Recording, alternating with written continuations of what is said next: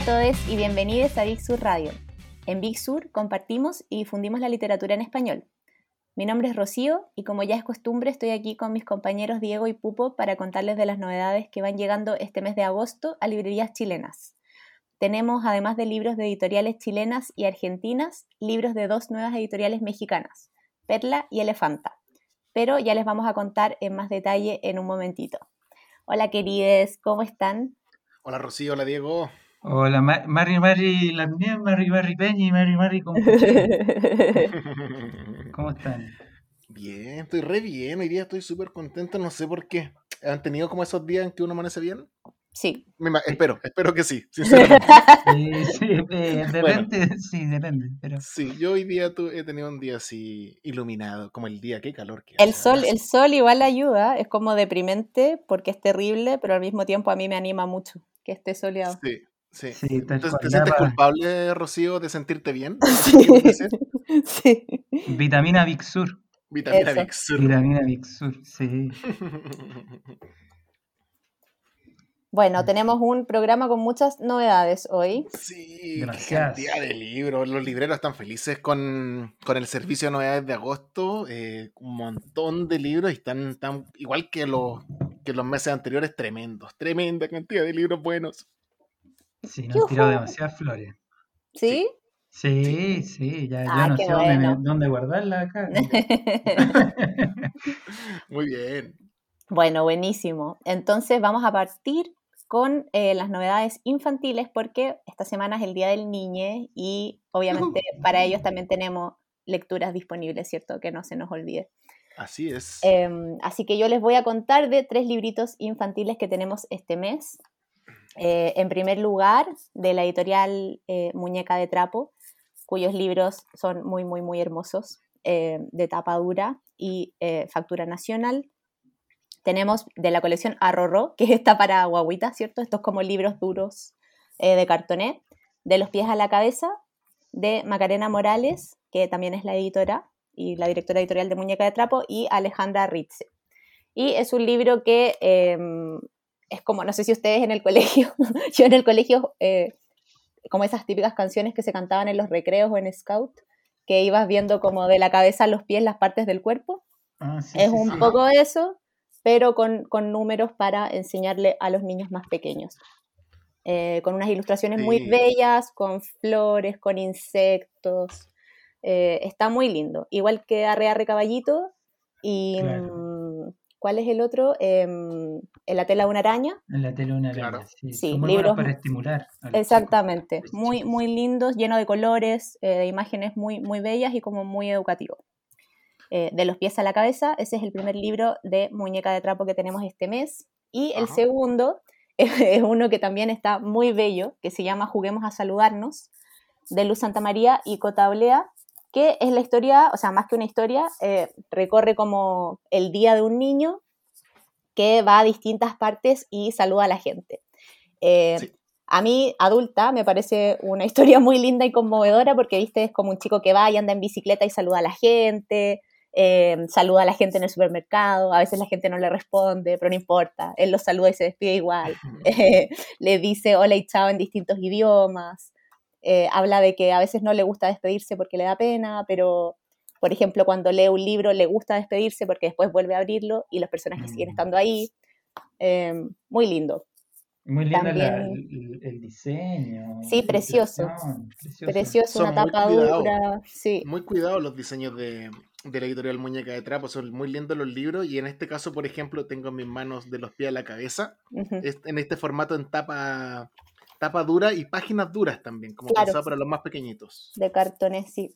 Exactamente. Y este otro, Juguemos a Saludarnos, tiene unas ilustraciones como a lápiz de cera, que también están muy, muy, muy, muy bonitas. Así que eso es Juguemos a Saludarnos, de Luz Santa María y Cota Olea. Y de los pies a la cabeza son los dos libros de muñeca de trapo que tenemos este mes. Y en tercer lugar tenemos de la editorial que nos llegó el mes pasado, en julio, eh, recién estrenada. Este la recién estrenada editorial común de eh, historieta y novela gráfica, em, que tiene los libros de, claro, el muy conocido y muy querido Liniers, del cual El mes pasado eh, salimos con el Mini Mamarracho, que es como una especie de libro de actividades, y este mes estamos con un cuento o una novela gráfica breve que se llama eh, Buenas noches, Planeta. Y Planeta eh, no es un planeta, como pareciera. Planeta se llama el, peluche de la niña que es la protagonista. O más bien, Planeta es el protagonista de la historia, porque después de un día de mucho jugar entre las hojas, de leer, de pasarlo bien, eh, esta niña y su peluche Planeta se van a dormir y cuando ella se queda dormida, Planeta sale como a explorar la casa y a tener aventuras. Así que de eso se trata este cuento. Va, se encuentra con el perro, se hacen amigos de un ratón, van a la cocina. Eh, y después de todas sus aventuras en la noche, vuelve en la mañana a despertar con su humana nuevamente. Eh, es un libro muy lindo y también viene con con fotografías al final, porque Liniers al parecer se inspiró como en su propia vida, eh, y hay fotografías del perrito y del peluche al final del libro. Muy, muy, muy hermoso. También tapadura grande, eh, un cuento precioso para compartir entre adultos y niños está también. Muy re lindo, muy re lindo con el estilo que ya nos tiene acostumbrado Liniers. Eh, está precioso y como dice la Rocío muy bien, con un formato grandote, lindo como para regalar, ¿cierto? Sí, total. estos libros en la librería en Buenos Aires volaban, volaban, volaban. O sea, teníamos 30 y era casi que se vendía uno por día. Sí, muy, muy. De hecho, yo el, el, que yo tenía que leí no, no, lo tengo aquí en la mesa porque ya lo guardé con mis libros favoritos. lo puse ahí con mis libros de, de catabú, con mis libros de ilustración. Espérate, ya entró en tu biblioteca personal y sagrada, Rocío sí. Sí, en mi velador. Que ustedes no saben algo antes que pasemos al otro libro, pero Rocío tiene una muy buena colección en su casa de ilustraciones. Por lo tanto, veo que este tipo de libros la va a afectar emocional, convencionalmente, y los van a terminar siendo adheridos a su biblioteca. Que Rocío lo tenga en esa biblioteca habla mucho de Así que, bueno, esos son los libros infantiles, un poco eh, para celebrar a los niños que este, este domingo y es su día y este mes es su mes, pero bueno, siempre, ¿cierto? Siempre muchas gracias, muchas es bueno tener lecturas para ellos. Muchas gracias por tu saludo. El niño pupo que lleva adentro. El niño pupo. ¿Qué más tenemos? ¿Qué más tenemos este mes? Eh, tenemos desde, estamos hablando de México, antes tú lo mencionaste, México, lindo querido, y llegó una editorial muy bella, muy bella. Yo, la verdad que ya voy en mi segundo libro leído de, de Perla Ediciones. ¡Qué veloz! Soy muy veloz. Es que, me, es que dentro de la colección llegó un libro de terror que lo vamos a mencionar después. Y que ese me lo devoré, porque yo lo quería leer hace mucho tiempo. Y otro que quería leer hace mucho tiempo es este que tengo en las manos, que se llama Nuevas Noches Árabes de Robert Louis Stevenson, un autor que yo creo que es parte de los clásicos, así como Mark Twain. Absolutamente. Alguien que uno no puede soslayar en la vida, no puede pasar la vida sin leer a, Stevenson. Y que, que tuvo un, digamos, un representante en el siglo XX, alguien que lo quería mucho, que era Jorge Luis Borges, ¿no? Y yo por Borges llegué a él. Y acá vienen sus textos, algunos de sus textos más conocidos, que son sus novelas, si se quiere, ¿no? Eh, y algunas biografías. Y acá hay uno de, esas novelas que a mí me fascina y que me fascinó volver a leer, que es El Club de los Suicidas, que es uno de los textos más raros y surrealistas ante el surrealismo. Porque se las cuento así bien breve y los dejo motivados para leerlo. Imagínense hay un noble con su amigo que es un militar en un club de mala muerte en Londres, un Londres muy oscuro, y ambos están con nombres falsos ahí, ¿no? Se hacen pasar por otras personas. Y de repente llega alguien con una bandeja llena de pasteles, ¿ya? Y les dice, ¿quién quiere probar mis pasteles, mis exquisitos pasteles? Estos son los mejores pasteles del mundo. Y, estos, dos, estos dos personajes dicen, pero qué raro esto que alguien entre a un bar de mala muerte con una bandeja con pasteles. Bueno, ahí se abre una dimensión paralela en que estos tipos terminan siendo invitados a un club de gente que decide suicidarse.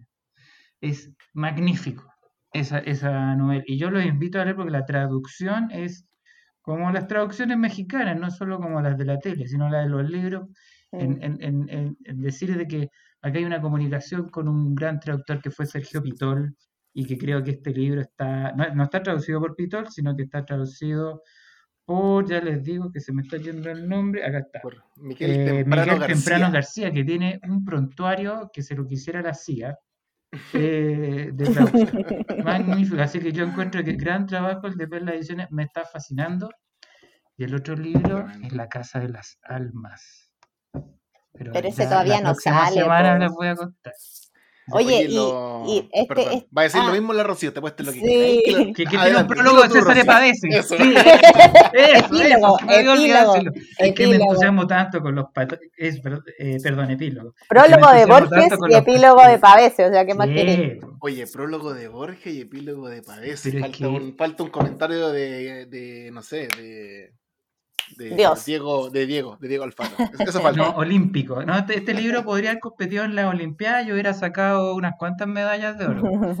La verdad Sí. está, está buenísimo. O sea, como les digo, también está eso de volver a leer el texto de Borges, tan apasionado por Stevenson, Mm. que, que era tan mal mirado Stevenson, porque era como un autor de aventura. Hace pocas semanas tuvimos una reunión cortita con, con la gente de Perla Ediciones y nos decían, claro, que, que su interés era principalmente eh, agarrar todos estos textos clásicos maravillosos que era muy difícil de encontrar, tomarlos, traducirlos, incluirle Claro. prólogos bacanes, incluir epílogos bacanes y hacer un texto prácticamente nuevo que adquiere valor por sí mismo. Así que, y siento Total. que lo logran, siento que lo logran. Sí, y un gran diseño de la página, todo exquisito leerlo. Sí. Exquisito Exquisito, leerlo. exquisito libro, sí. Eso es Perla Ediciones entonces, desde México. Eh, y bueno, también nos llega otra editorial desde México que es Esa. Elefanta. Ajá. Y de Elefanta, este mes tenemos una novedad que em, nada menos que se ganó el premio Booker eh, en el 91. Eh, y este libro se llama El Camino Hambriento de Ben Okri. Em, ben Okri es nigeriano, o sea, nació en Nigeria, es medio nigeriano, medio inglés, porque después se fue a vivir al Reino Unido. Y eh, en esta historia em, habla de Ázaro, Ázaro, no sé cómo se dice, que es una biku. Y una biku eh, en Yoruba, que es como uno de los dialectos de las tribus eh, de, Ni- de Nigeria, significa predestinado a morir. Y así se le llama a los niños que mueren antes de entrar a la adolescencia. No sé si han escuchado ese Mm. típico mito como de los niños, niños que mueren y que después andan como rondando a sus familias o qué sé yo Sí. en África. Bueno, esos son los abiku. Entonces, Ázaro es un abiku que en el fondo es un niño espíritu, que no sabemos muy bien si está muerto o no está muerto.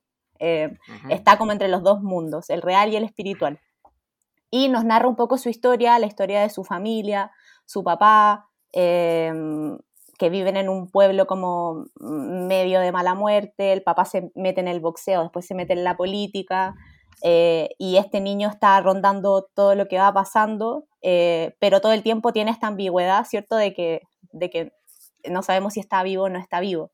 Eh, y con este mito, en el fondo, utilizando el abiku, eh, Ben Okri eh, como que caricaturiza un poco cómo es la sociedad nigeriana, eh, pero al mismo tiempo mostrándonos como eh, los dos lados de, de- de esta sociedad, que en el fondo como que tiene esta, eh, que bueno, no sé, tampoco nosotros acá sabemos mucho de África, pero tiene estos No. como contrastes, ¿cierto?, de la parte tribal con la Mm. parte más moderna, que, que todavía al parecer no, no- como que no tiene un encuentro tan, bueno, acá nos pasa lo mismo, Sí, no tiene sí, un encuentro tan, claro. tan,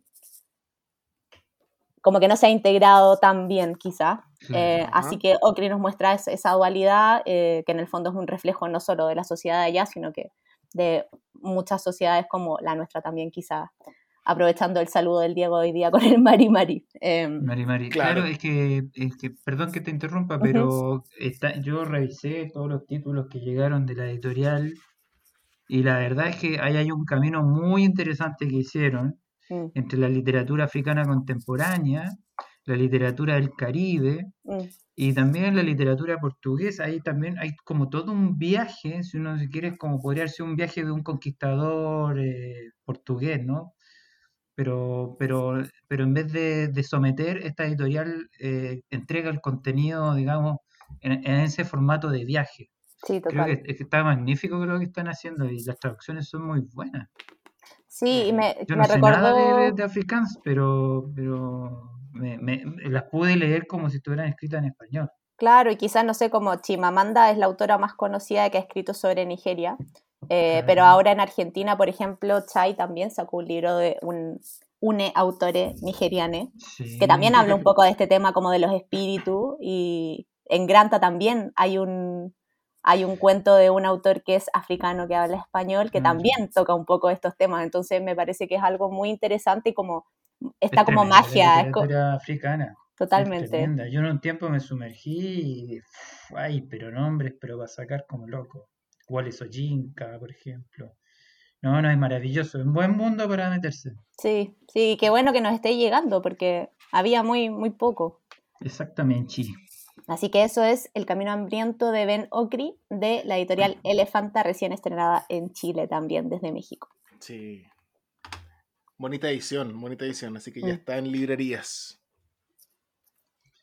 Y, Yo, y- yo quiero y- hablar un poquito, yo quiero hablar un poquito. Hable, Me ¿Puedo toca. hablar un hable, tiene el poquito? micrófono. Porque voy a, voy a cambiar radicalmente el tema y entrar con algún, algunos libros de edición nacional, eh, puntualmente de ediciones UDP. El primero que tengo en mis manos es Sergio Larraín, La foto perdida, Uh, lo nuevo de UDP, escrito por Catalina Mena. ¿Será este Será. uno de los libros más importantes del año de edición UDP? Yo creo que sí. ¿no? Será. yo creo que sí. Yo- más esperados. Mandé, mandé un correo diciendo eso. Y más esperado, sí, mandamos un correo a todos esperados. los libreros. Yo, Sí. Diego, quiero decir que copié y pegué tu correo y se lo mandé a... a- Ah, ya lo porque era un correo, pero es porque era un correo hermoso, ¿ah? hermoso por eso. Eh, este libro es La vida y la obra de Sergio Larraín. Está narrado de una forma súper, súper cercana, contando los pormenores de la vida de uno de los fotógrafos más importantes de Chile. Probablemente el fotógrafo más importante de Más Chile. importante, No sí. lo quiero eh, a- a dar como Dilo, dilo, Pupo, dilo. Dilo, dilo, Quiero, dilo. quiero decir que este libro habla sobre el fotógrafo más importante de la historia de Chile. Sí, señores.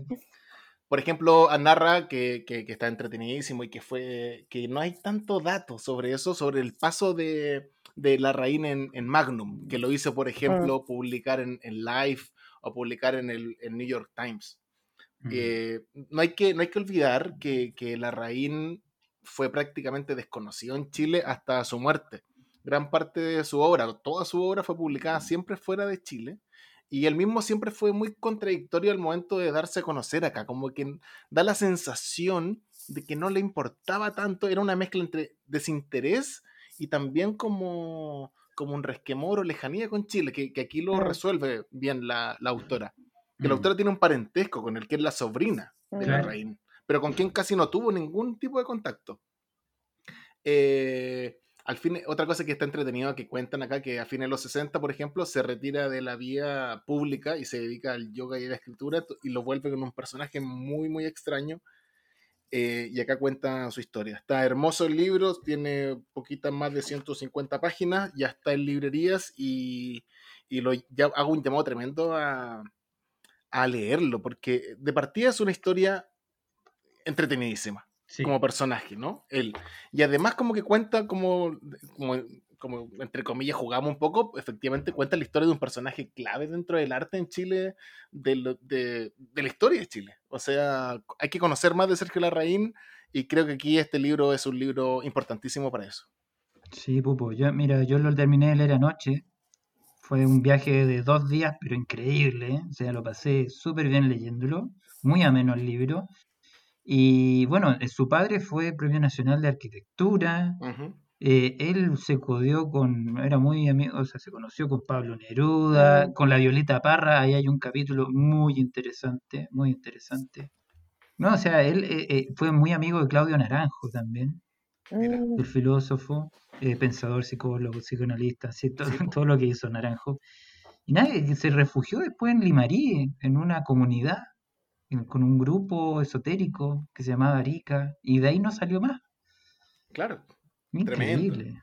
No, Yo es me muy acuerdo hace, hace no tantos años, no, digamos unos, pongámosle 10 años, no me acuerdo una, una exposición de la, de la obra de Sergio Larraín que en Chile fue muy importante. Y de ahí salieron algunos libros que con tapa dura, hermosos, sobre, con la foto de Larraín, y muchos nos enteramos recién ahí de, su existencia. Bueno, a mí me pasó lo mismo. Yo cuando estaba estudiando en Londres, encontré libros de Sergio Larraín y yo dije, oye, este nombre en español, como esto me suena chileno, ¿viste? y me acerqué a los libros y dije, ah, es chileno. Y yo no lo conocía, y esto, claro, el 2014, qué sé yo, y ahí como que empecé a cachar quién era y y nada, está bueno tener libros no solo de su obra, sino que de él también, pues para acercarnos a quién era el personaje detrás de la cámara en el fondo.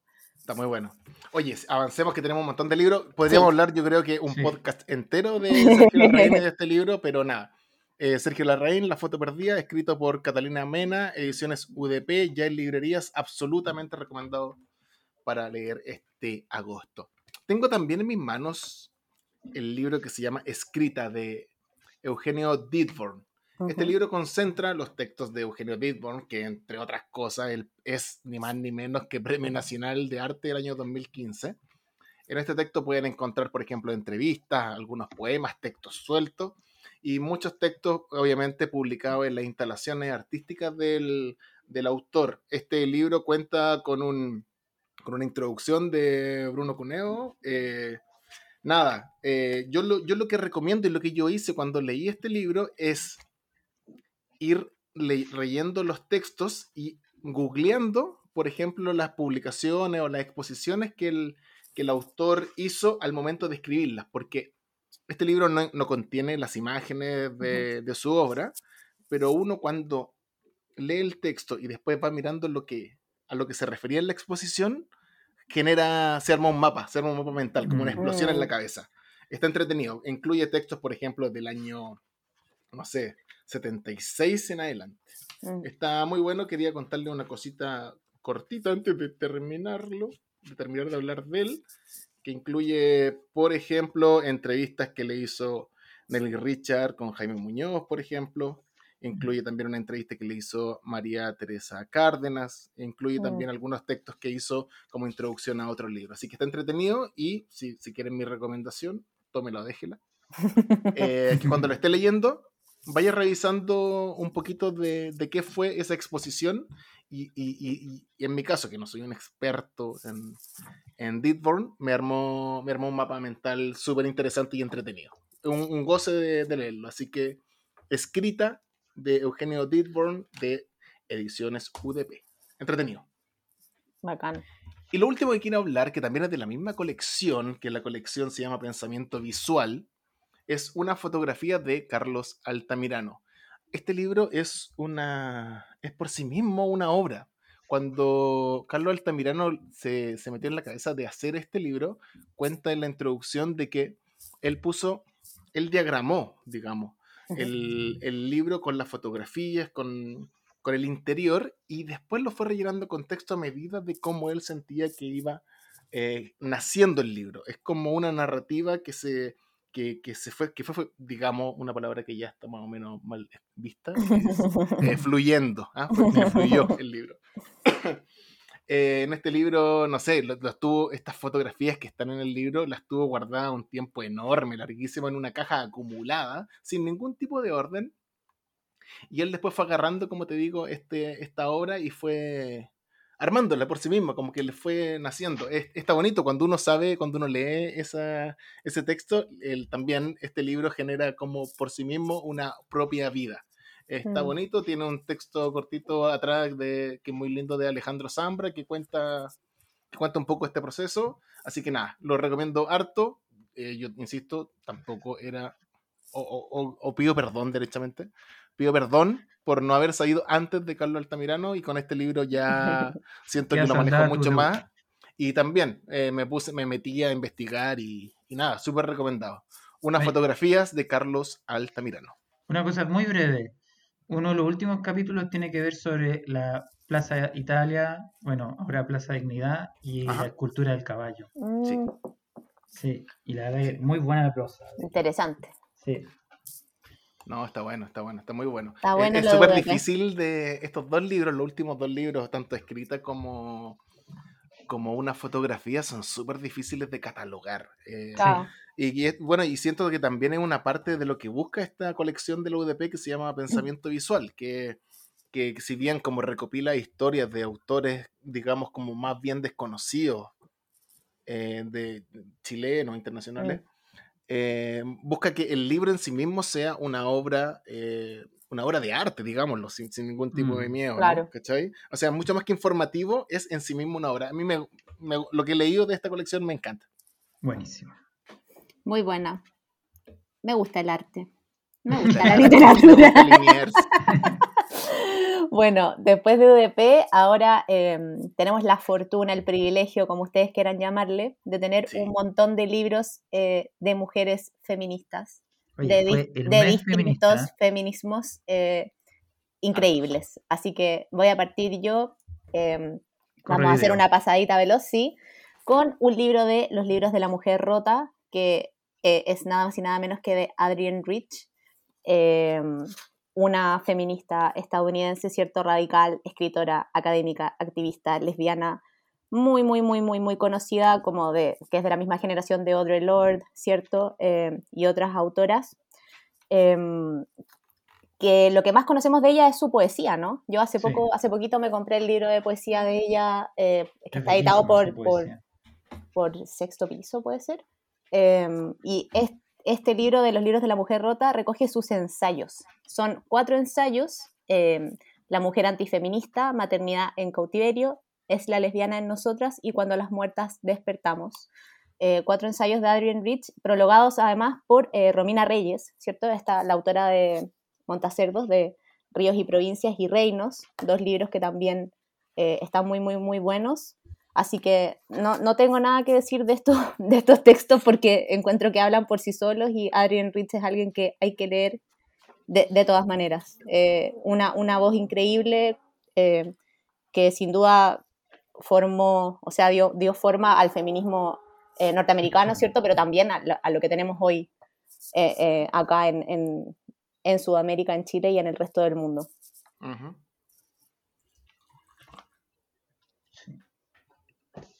Y después. Y después, después. Diego. Mira, yo tengo acá de Yolanda Segura, un libro de Almadía, llamada Serie de circunstancias posibles en torno a una mujer mexicana de clase trabajadora. Así como se lo ve, uno podría creer que solamente por el título este es un manifiesto, Mm, pero es un manifiesto, digamos, a, a la como que volviera a, a- a- a- a lo- a la literatura clásica. Es un manifiesto escrito en verso. Un manifiesto, digamos, eh, debería de- yo de estar hablando de este libro en la sección de poesía, pero viene bien que esté también en la sección de feminismo. Eh, es un es dinamita pura este libro. Está muy bueno y analiza el, el- el papel justo de qué es ser de clase media, qué es esa denominación, qué es esa cosa de estar eh, de la clase trabajadora obrera, qué es ese intermedio que se inventó que se llama Mm. clase media mundial. ¿Existe la clase media, sí o no? Exactamente, exactamente. Y, y está genial porque desarma ese concepto y lo lleva a su crisis. Digamos que, que, que, que no es una situación ni de privilegio y mucho menos de privilegio en, eh, eh, pues, dentro del género, ¿no?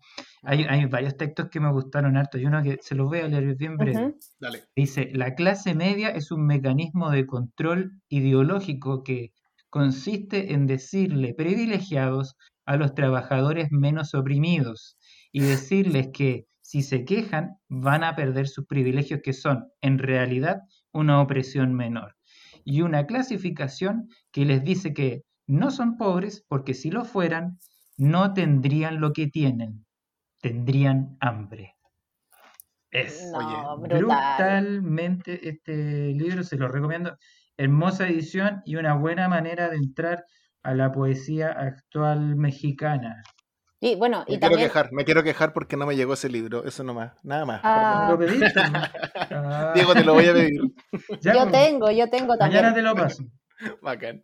Eh, quería mencionar también que este libro es de la colección que no es tan conocida aquí todavía, de poesía de Almadía, ¿cierto? Sí. Eh, hemos, dado, hemos hablado bastante de los libros de narrativa de Almadía, pero no hemos hablado de esta colección de poesía que es muy, muy bella. A mí me gusta mucho. Es sí. Tiene un libro de Fabián Casas increíble. Sí, de Teddy López Mills, el amigo del mm. perro cojo, el de El dorso del cangrejo, que es... Ojalá hubieran mandado más libros de eso, porque... Mm de Natalia. Eh, la gente que está escuchando, los, lectores que están escuchando, revisen este libro, revisen esa colección, porque el que pillen es una joyita.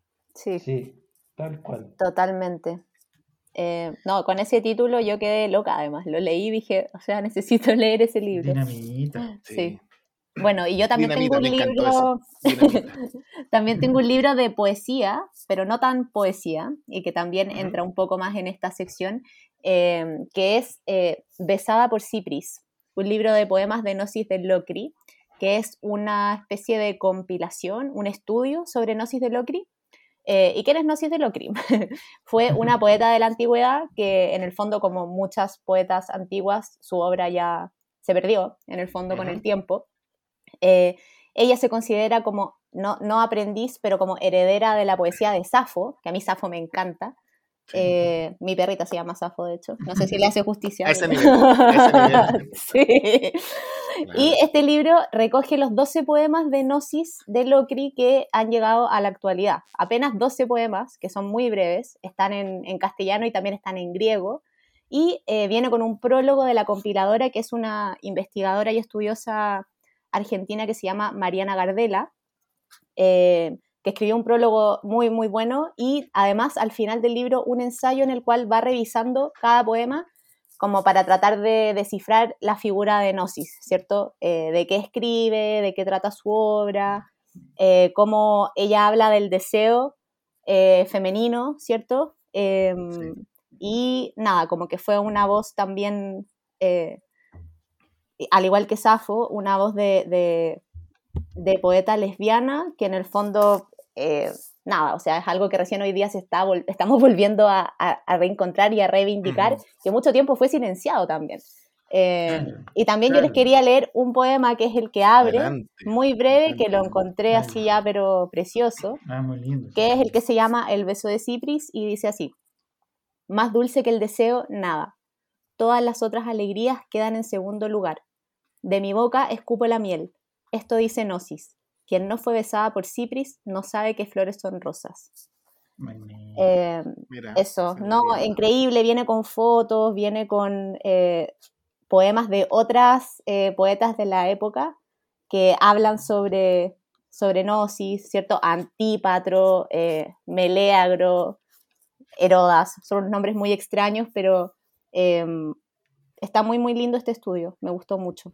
Así que esto fue editado por Rara Avis, por cierto, que es esta editorial argentina que edita poesía, dramaturgia contemporánea y ensayo. Em, y precioso, además, una, una tapa muy linda. Eh, nada, lo recomiendo mucho, mucho, mucho. Y bueno, eh, también tengo otro libro de memorias esta vez. ¿Se acuerdan que ¿eh? sí, el mes pasado hablamos mucho también de esta colección, que es la colección Perdita de la editorial nacional Banda Propia, que es esta colección que recupera cierto eh, mujeres como Power y eh, las hace dialogar con el presente con prólogos de chilenas. El caso de este nuevo libro, cuarto ya de la colección Perdita, son las memorias o la propia digamos, autobiografía, por así decirlo, de Alice Guy, me parece que así se pronuncia porque es francesa, eh, y prologado por Tiziana Panizza. Eh, Alice Guy, ¿quién fue? Fue eh, una de las pioneras del cine, ¿cierto? Una de las primeras en filmar una película de ficción. ella vivió, nació a fines de los 1800, falleció en 1968, por ahí. Y en el fondo eh, se dice que ella es como el eslabón perdido de los orígenes del cine. ¿Por qué? Porque, bueno, como ya dije, dirigió la primera película de ficción, ¿cierto? Cuando antes todo era como documentales. Eh, asistió a una de las presentaciones de los hermanos Lumière, o sea, imagínense. Tranqui. Fue la primera mujer a la cabeza de un estudio cinematográfico y eh, la única cineasta mujer conocida hasta, hasta principios de los 1900. Eh, y esta que es su autobiografía eh, recién se publicó en 1976, o sea, póstumamente, bastante tarde, y es clave para reconstruir eh, su legado como cineasta. Y bueno, lo entretenido de Alice Guy es que ella vivió, bueno, entre Francia y Valparaíso, primero. Exactamente. Sí, entonces también cuenta un poco de la vida de Puerto, qué sé yo, y después se casa y se va a vivir a Estados Unidos, donde eh, hace un estudio de cine con su pareja entonces, ¿cierto? Y hace muchas, muchas películas.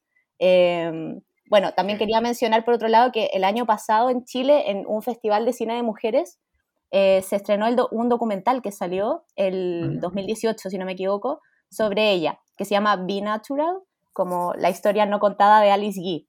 Y este fue narrado por Jodie Foster y recoge como la, la experiencia de distintas mujeres actrices y directoras, por ejemplo está Agnes Varda, Gina Davis, Julie Taymor, y todas hablan de eh, Alice E y como cuál era su relevancia, y de nuevo un poco volviendo a lo de Gnosis, eh, recuperando esto que en el fondo tanto tiempo no, no, supimos mucho o solamente vimos la otra parte de la historia y que es tan importante como para poder reconstruir la historia no solo de, de ella, sino que del cine, ¿cierto? Claro.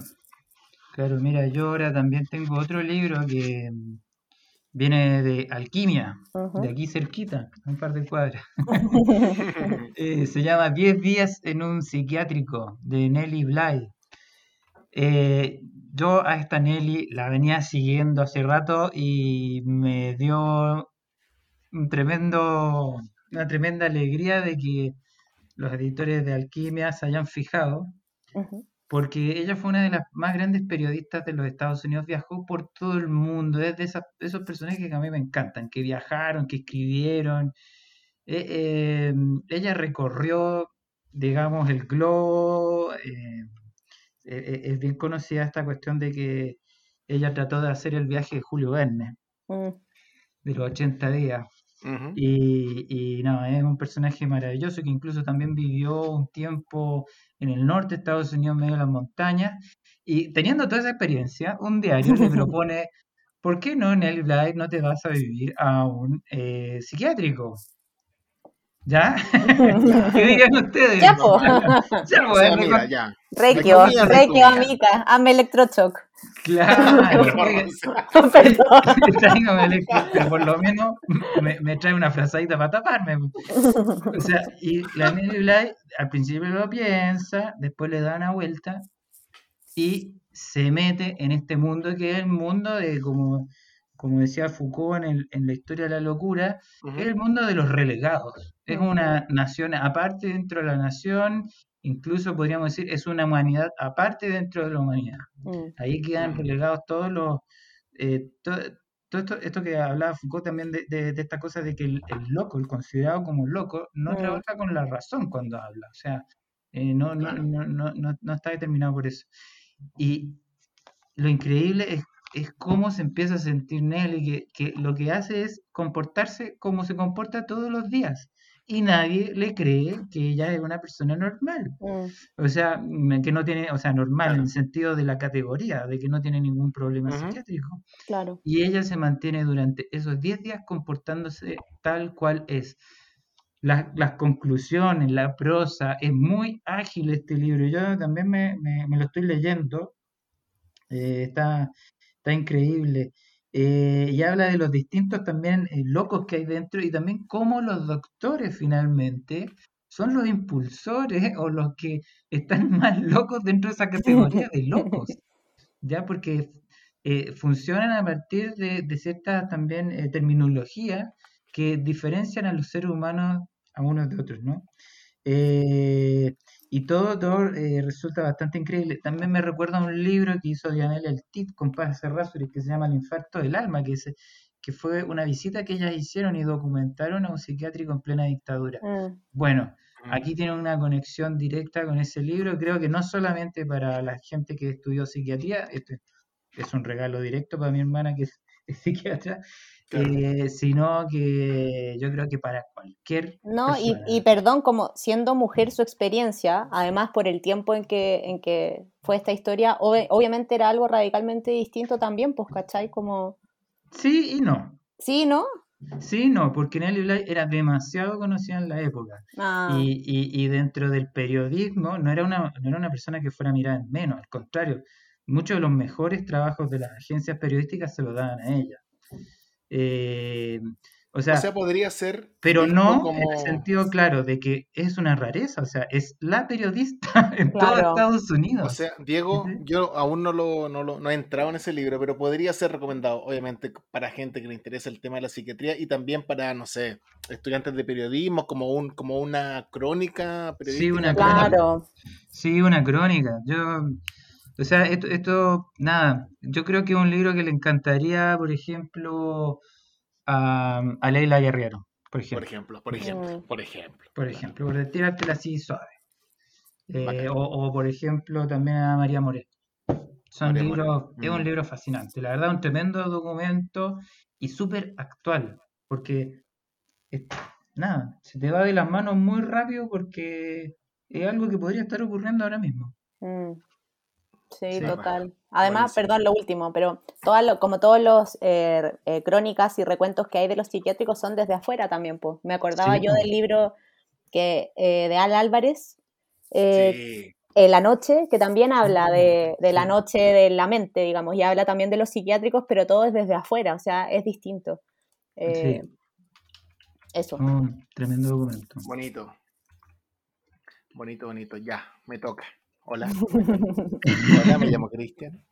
Oye, quiero hablar de eh, Un cuerpo equivocado de Constanza Valdés, de nuestros amigos de La Pollera. Recientemente editado hace poquitos días en librería. Todos estos libros que estamos hablando llegaron hoy día 4 de agosto o por ahí a librería. Así que ya pueden ir y buscarlo en su librería amiga más cercana. Librería Eh, Amigue. Amigue, este libro, la bajada de este libro dice identidad de género, derechos y caminos de transición. Y sus páginas nos encuentran un montón, mucha claridad, mucha información sobre principalmente qué entendemos por identidad de género, cuáles son las implicancias de la identidad de género, cómo podemos educar a las generaciones sobre estos temas, a las nuevas generaciones, a los más chicos, sobre estos temas y cómo podemos combatir la, la violencia y la discriminación y por qué es imprescindible tener eh, representatividad sexual en cargos públicos, principalmente esos temas como que lo aborda este libro. ¿Quién es Constanza Valdés? Es una licenciada en Ciencias Jurídicas y Ciencias Sociales, activista trans y feminista, y es integrante en diversas organizaciones sociales que trabajan por los derechos humanos de las mujeres y personas LGBTIQ más. Más. Eh, este libro, eh, si bien parte contando como su, su, su historia personal en la introducción, después se dedica a responder preguntas que todos tenemos. Todos tenemos, y, es- muy claro, muy clara. Eh, me encanta cómo, cómo, cómo redacta, cómo escribe y cómo, como en poquitas páginas, o sea, algo así como 130 páginas, resuelve dudas que yo siento que la mayoría de las personas tenemos. Me encanta. Y lo resuelve desde el punto de vista legal, moral y no tanto personal, que podría ser de pronto un libro donde se, se pone a explicar sus situaciones personales, pero no. Eh, lo habla con, con- con objetividad que me parece muy, muy interesante. Eh, la colección que está sacando La Pollera sobre textos como políticos, digamos, eh, actuales más bien, son súper interesantes y son súper necesarios. Mm. Ya lo vimos con, con- con libros que lanzamos meses anteriores. Pero un cuerpo equivocado funciona para cualquier persona que quiere entender, y para todos deberíamos leerlo, ¿qué pasa? ¿Qué pasa con, con básicamente con temas de identidad de género? ¿A qué se refiere? ¿Qué tenemos que entender? ¿Qué tenemos que, que darle una vuelta? Está muy entretenido, está muy interesante. Y como les digo, es un juego de pregunta y respuesta que a mí me parece interesantísimo y ultra, ultra necesario en estos tiempos. Se me ocurren un par de personas a quien regalárselo. ¿No? Absolutamente. De, decolorízate. Absolutamente. Claro. Ah, por ejemplo, Mm. ¿a quién, Rocío? No, pues ya, ya, tiré, ya tiré la pista. No, Ah, claro. O sea, digámoslo derechamente. O sea, la, la derecha dura en, sí, en nuestro país. Eso La derecha dura en nuestro país, en serio. Y además que tampoco es un texto confrontacional, sino que, sino que da explicaciones, razones, como te digo, eh, que, que, que, apelan al razonamiento. Claro. ¿Cachai? Está, es una postura, total. Ah, está, está bueno, está, eh, insisto, es necesario. Constanza Valdés, que es alguien que yo sigo en Twitter hace mucho tiempo, eh, se mandó un librazo. Está buenísimo, está buenísimo. Eh, lo recomiendo mucho. Se llama Un cuerpo equivocado. Está editado por nuestros amigos de La Pollera. Bien ahí La Pollera. Bien ahí La Pollera. Sí, totalmente. la pega. Sí, librazo. Eh, perdón, quiero una última cosa. hace, poco, hace poco salió una noticia de que Chile era uno de los países de Latinoamérica con más violencia hacia las personas trans. Eh, así que mm. nada, me parece que es justo es un tema que está súper en boga además como el tema del transfeminismo eh, y que es muy importante, primero que nada, antes que tener una opinión, informarse al respecto. Así que gracias La Pollera por, por brindarnos eso también y Constanza. Totalmente. Mm. Así es. no, y por ejemplo, perdón, lo último, lo último, lo último que dentro de las muchas cosas que son interesantes, por ejemplo, habla de, de las personas trans privadas de libertad. Mm. Y cuenta sobre ese tema que, que, que, que, es un tema que está absolutamente para la mayoría en la nebulosa, como qué pasa ahí. Mm. Y ese tipo de cosas que, son como preguntas y respuestas que, todos no hemos hecho. Y está, no, me encantó, me encantó, lo estoy, lo estoy leyendo, lo estoy leyendo como formato de pregunta y respuesta y está súper bien escrito. Está muy bien escrito, muy rápido y no le sobran páginas, así que buenísimo. Excelente. Excelente. Excelente. Eh, bueno, vamos a pasar a la sección de novelas o narrativas, ¿o no? Eso. Ay, señores y señores, si tuviera una campana la tocaría, pero no tengo campana acá. Efectos de sonido. digo, digo, vamos. 31 minutos. Eh, bueno, nos llegó una nueva novela de Fjordos. Señoras, señores, señores. No, señores, ¿cómo sería ahí? ahí, me confundo, Pero no importa. Es, señores. Eh, snorkels. Se trata de Primera Luz de Charles Baxter. Oye, lo estábamos muy esperando este libro. Sí. Sí. Primero que decir que mucha gente probablemente no, no, tiene en la cabeza a Baxter como un narrador norteamericano de culto. pero si uno, por ejemplo, se mete en la literatura de, de por ejemplo, Coetze, ¿ya? Te vas a dar cuenta que Coetze lo menciona enormidad de veces. ¿ya? Eh, por decir un nombre que lo tiene como referente. Eh, Primera Luz es una novela que anteriormente fue publicada por esta editorial barcelonesa RBA, mm. pero que ahora viene en esta traducción eh, de Fiordo, que está magnífica, latinoamericanizada, eso se agradece. Mm. La historia transcurre, o sea, trata más o menos de dos hermanos que son, nacieron en el medio oeste norteamericano y que por cosas de la vida se separan. Él es mecánico de autos, ella es una astrofísica. Y se reúnen un día 4 de julio, ¿no? El Día de la Independencia Norteamericana, a celebrar, a ver si qué sé yo. Y en eso empiezan a contarse sus vidas. Y, y, esta novela transcurre no de manera lineal, sino a saltos, ¿no? Va hacia adelante, hacia atrás, pero cuando ya uno va acercándose hacia el final, la sucesión se convierte en una especie de, movimiento de partículas. Yo pensaba como un bombardeo de electrones. Es tan rápido lo que empieza a ocurrir que uno eh, arma, digamos, a través de las sensaciones que va dejando la, digamos, la exposición que hacen ambos de sus vidas de la historia. Y uno empieza a armar esta narrativa increíble, está muy bien hecha.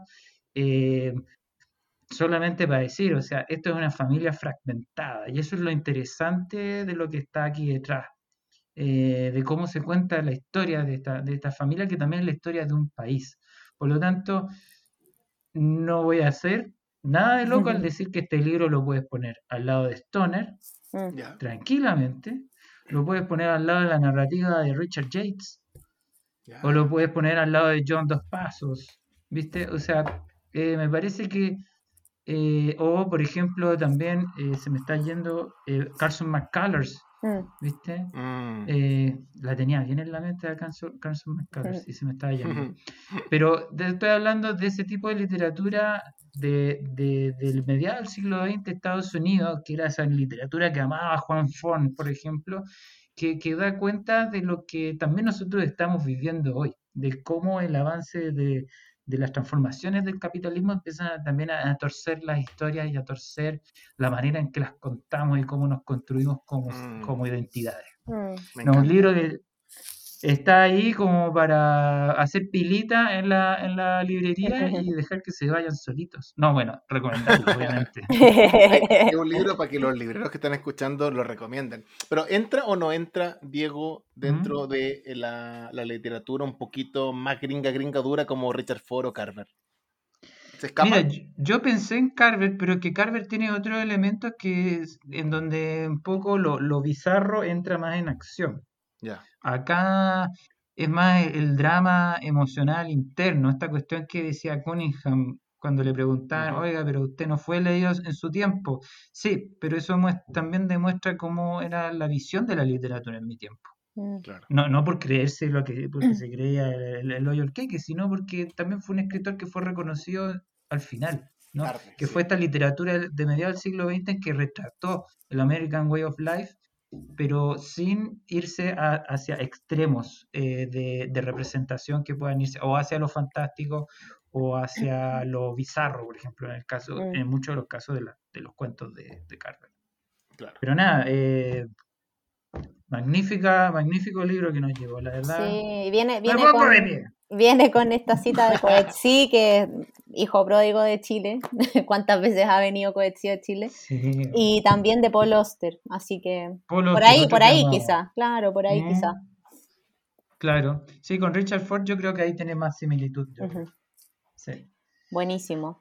Bueno, eso nos llega por Fiordo eh, desde Argentina y también desde Argentina nos llega eh, una novela de sigilo eh, que se llama El monstruo de la memoria.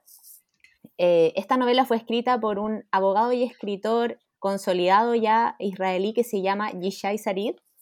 Eh, esta es su séptima novela, creo, su quinta novela, y eh, fue elegida como uno de los libros del año por el New York Times el, el año pasado.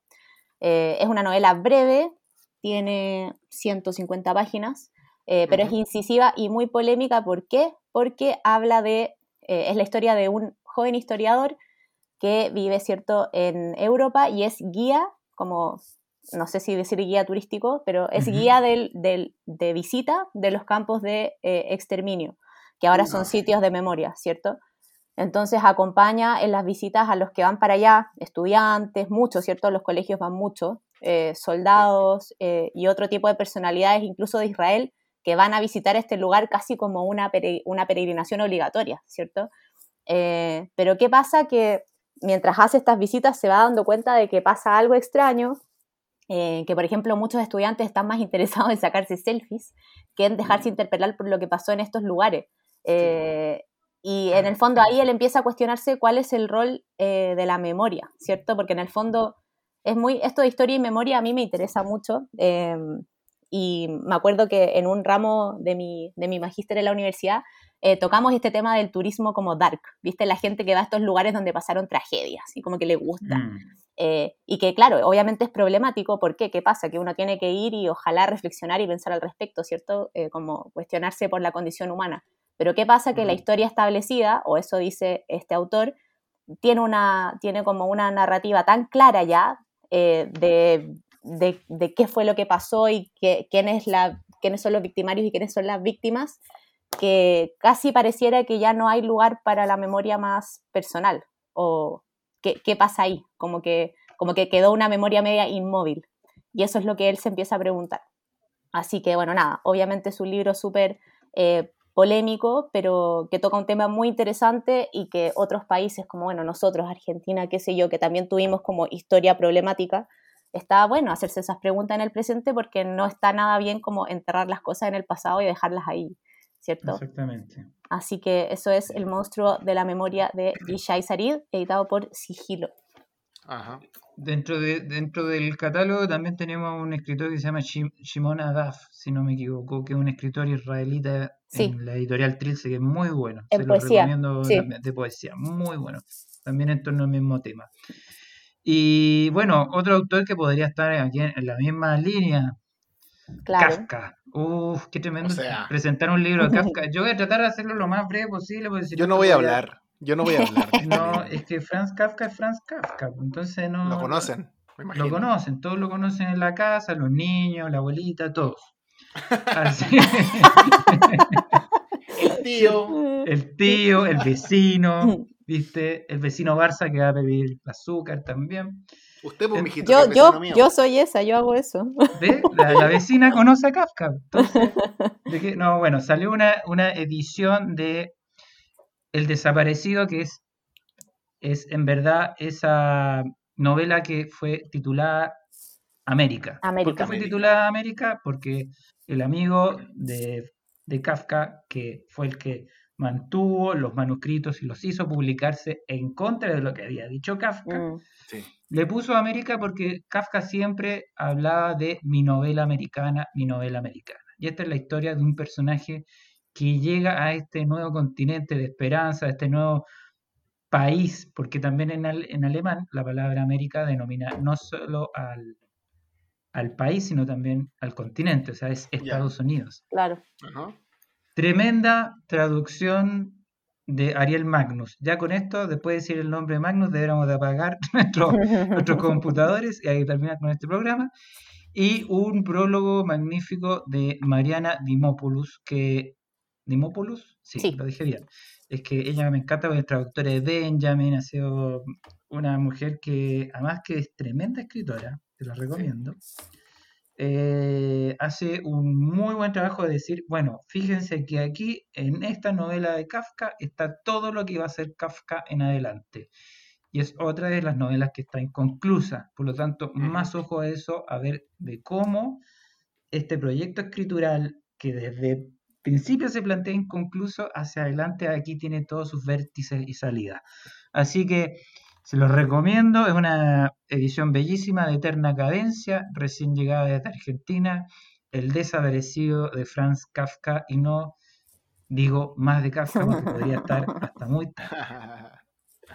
No, hermoso, además hermoso libro, muy linda edición. Em, bueno, y siguiendo con las novelas, yo tengo acá una novela breve de Chai, ¿cierto? También eh, editorial argentina que publica eh, autores contemporáneos y traducciones de distintos países. Esto es Idiófono de Amy Fasselman. Eh, Amy Fasselman, la autora de Ocho, que fue el primer libro del catálogo de Chai, que a mí me encantó, fue uno de mis libros favoritos el año pasado. Y eh, bueno, los que leyeron Ocho saben que la prosa de Amy Fasselman es como, no sé si llamarla así o no, porque también es una palabra eh, media polémica estos días, pero autoficción, ¿cierto? Mm. Escribe, escribe ella en primera persona pero escribe de una forma muy, muy ligera y muy liviana, pese a que toca temas muy profundos y que son complejos. Tiene como esa habilidad de sacarle, de sacarle a lo feo lo lindo, por así decirlo. Y en este libro hace un poco lo mismo, em, en torno a reflexiones sobre el cascanueces, ¿cierto? El ballet, que yo tuve la fortuna de ver el año pasado, porque en la pandemia el Teatro Municipal lo, lo liberó, lo dio gratuito por internet o si no, no habría entendido nada lo que estaba leyendo, eh, en torno a reflexiones sobre el cascanueces y la historia del cascanueces va tocando temas de, ella, su alcoholismo, eh, su abstinencia, su relación con su madre, eh, cierto que ya también es mayor, su relación como madre con sus hijos, nada, como creo que lo que dije al principio es como lo que describe mejor la escritura de Amy Fasselman, que es que de lo feo saca cosas muy, muy lindas y muy luminosas. Así que eso es idiófono de Amy Fasselman, son apenas 120 páginas, un poquito menos. Eh, se lee así muy rápido una sentada y un libro precioso, muy lindo. ¿Será necesario tener como conocimiento de, la obra? No, no, no, no. Ya. Eso es que yo, yo soy, mira, tú hablaste del libro de Carlos, de unas fotografías. Sí o del de escrita, no sé cuál dijiste que había que mirarlo en internet. Bueno, yo soy la persona que hace igual ambos, pero escrita sobre todo. Yo hago eso siempre, ¿cachai? Aunque no me digas, porque soy TOC, como que necesito... Entonces aquí me hablaban de los ratones del cascanueces y yo decía, ah, ya, y me acordaba de los ratones. O si no, habría ido a Google a buscar a los ratones. Oye, solo como, solo como comentario rápido, porque podríamos meternos acá hasta el infinito. Eh, ¿El lector en general hará eso? ¿Como googlear, evidentemente, como las la referencias del libro? O, primero lo lee literal y después como que se va armando el, Yo creo que depende. Depende, del tipo de lector. sí, depende es un tema largo, un tema profundo que no vamos a meter. no, nada para otro podcast. Sí, total, totalmente. Pero bueno, yo soy esa, así que... Pero si no han visto el cascanueces, no importa. se entiende igual perfectamente porque ella te cuenta el argumento. Y como dice el Rocío, perdón, voy a decir exactamente lo mismo porque te apoyo totalmente, me representa lo que dijiste. Eh, claro, pues, la autora en 8 logra con, con palabras o con frases que parecieran muy simples mm. meterse en cuestiones muy dolorosas eh, y tremendas, ¿cachai? Y terribles y que, y que logran con esa, entre comillas, facilidad em, que el autor, que perdón, que el lector se sienta representado. Es tremenda. Yo no leí aún eh, Idiófono, pero, pero con ocho que sí me, me gusta mucho. Es muy bello, muy, muy bello. lo, más lindo de la literatura, hacer esa, esa magia con las palabras. Y, bueno, también otra novela que tengo, que es la penúltima de la sección de novelas, es eh, una novela debut eh, por los libros de la mujer rota, al igual que el libro de ensayos de Adrienne Rich, pero eh, esta es eh, de Nayaret Pino Luna, que es una chica chilena. Este es su primer libro que se llama Mientras dormías cantabas. esta novela es muy chistoso porque, o sea, a mí me parece chistoso, está situada en una noche de Año Nuevo. ¿Cierto? Que el año nuevo como que tiene tantos mitos a su alrededor y como que... Yo siempre me saco la cresta el año nuevo. Pueden pasar tantas cosas. uno tiene como tanta cosa pasando, ¿cierto? Como que eh, qué, pasó en el año y el pasado, o qué se viene en el próximo año y el futuro, como esta, esta como nostalgia, ansiedad del año nuevo que al final lleva a que muchos nos repleguemos y nos escondamos del año nuevo, porque no, queremos, no queremos vivir todas esas emociones. Esta novela está situada en una noche de año nuevo y em, con todo lo que eso implica, claramente, que son las cosas que ya dije, además de la familia también, ¿cierto? Eh, y esta es la historia de dos familias, la de Marta y la de uno de sus vecinos de blog, Gabriel, y cómo estas dos familias están entrelazadas, particularmente a través de un personaje que aparece como al principio medio difuso y después se va aclarando, eh, y que es un personaje que es un link entre las dos familias, que es eh, la fallecida Leonor. Eh, como todo año nuevo también, esta novela tiene otra cosa que es eh, muy entretenida y muy interesante eh, y es que tiene música. ¿Cómo tiene música? Tiene cumbias a lo largo de toda la novela. los personajes cantan, los, personajes bailan. Ah. Y a través de las letras recuerdan cosas, como que tanto los personajes como la historia se construye a través de las letras de estas canciones típicas de Año Nuevo. Y incluso al final del libro aparece un anexo que es la banda sonora, ¿cierto? Y aparecen canciones como La Parabólica, ¿cierto? Los 100 años de Macondo, eh, Un año más, y La cumbia para adormecerte, que es de donde sale el título. Pícara. Agua que no has de beber. O sea, viene con... para adormecerte, tremendo. Viene con la fiesta de fin de año el libro. Claro, no sé si están de fiesta la novela, pero eh, de, que, de que sacamos algo de la música, eh, o sea, y que la música es una parte súper importante de la novela, lo es, y eso a mí me pareció muy, muy, muy interesante. Si te gusta la eh, literatura y si te gusta Sonora Palacios y Tommy Rey, esta novela es para ti. No, perdón, perdón, perdón, porque sí, también me di cuenta de eso y me, parecía, me pareció como una jugada estilística extraordinaria, entretenida. Genial, sí, genial, muy genial. Así que esto es Mientras dormías cantabas, que de hecho es una parte de la letra de una de estas cumbias, ¿cierto? Que aparecen al final del libro y que canta la abuela de Marta. Así que mm, eso, eso tengo yo con las novelas y creo que nos queda una más. Queda una más que se llama Cóndor Rebobinado, que lo acaba de editar nuestros amigos de La Pollera. Está escrito por Nicolás Medina Cabrera. Este libro, partamos contando que es una del, fue la mejor obra literaria inédita eh, que lo eligió el Ministerio de las Culturas y las Artes el año 2020, conocido como el premio MOL. Qué raro que se llame MOL, ¿no? Sí, muy chileno. muy chileno. Sí. Que MOL significa mejores obras literarias, no otra cosa. Eh, este libro es una colección de cuentos que, que, está dentro de la colección que editaba La Pollera, jugándosela absolutamente por los nuevos autores, una cosa que me, que me, gusta, que me gusta mucho y que Mm. creo que a todos nosotros nos gusta y es a- automáticamente un desafío encontrar nuevos lectores con nuevos autores. Mm. ¿Quién es Nicolás Medina Cabrera? Nació en el 88, es abogado de la, de la Universidad de Chile, estudió literatura creativa en Barcelona. Eh, estos libros pueden encontrar, por ejemplo, eh, personajes que están en Santiago Centro, en su oficina, que están atrapa- atrapados en una rutina absolutamente sin sentido, o por ejemplo, puedes pasar desde eso a un cuento que tiene que ver con la isla grande de Chiloé. O también, y de ahí te pasé automáticamente a la Plaza Italia o Plaza Dignidad. Y Ujú. también te podía hacer un remember, recordar, volver un- unos varios años atrás y encontrar alguna micro amarilla donde se pagaba con monedas, por ejemplo. Oh, me acuerdo. Eh, a mí lo que me gusta de este libro es que los cuentos demuestran un tremendo despliegue narrativo y las posibilidades de un autor. Mira, yo iba a decir joven en un principio, pero ahora voy a decir entre comillas joven, porque es más joven que yo, pero nació en el 88. Parece que a esta altura ya no es tan joven, ¿no? Joder. Pero es bueno. en proceso, está en proceso. Está en proceso, está en proceso de dejar la juventud, Nico Medina. En la actualidad, hoy día el Nico Medina, por ejemplo, para que lo cachemos un poco, está traduciendo cuentos de Philip K. Dick o está haciendo una investigación doctoral sobre la obra de Onetti. Eh, Oye, si Nico Medina es que trabajo todo, eh, todos los otros libros de la pollera. es un crack, es un crack. Sí, Ambrose Y es- Bierce, Ambrose Bierce, Jack claro. London.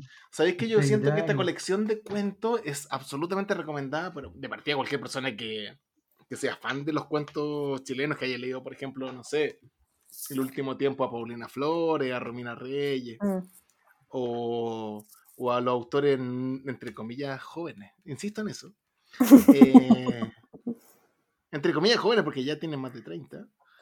Que tiene un estilo narrativo y jugado a escribir sobre cualquier cosa muy, muy bien.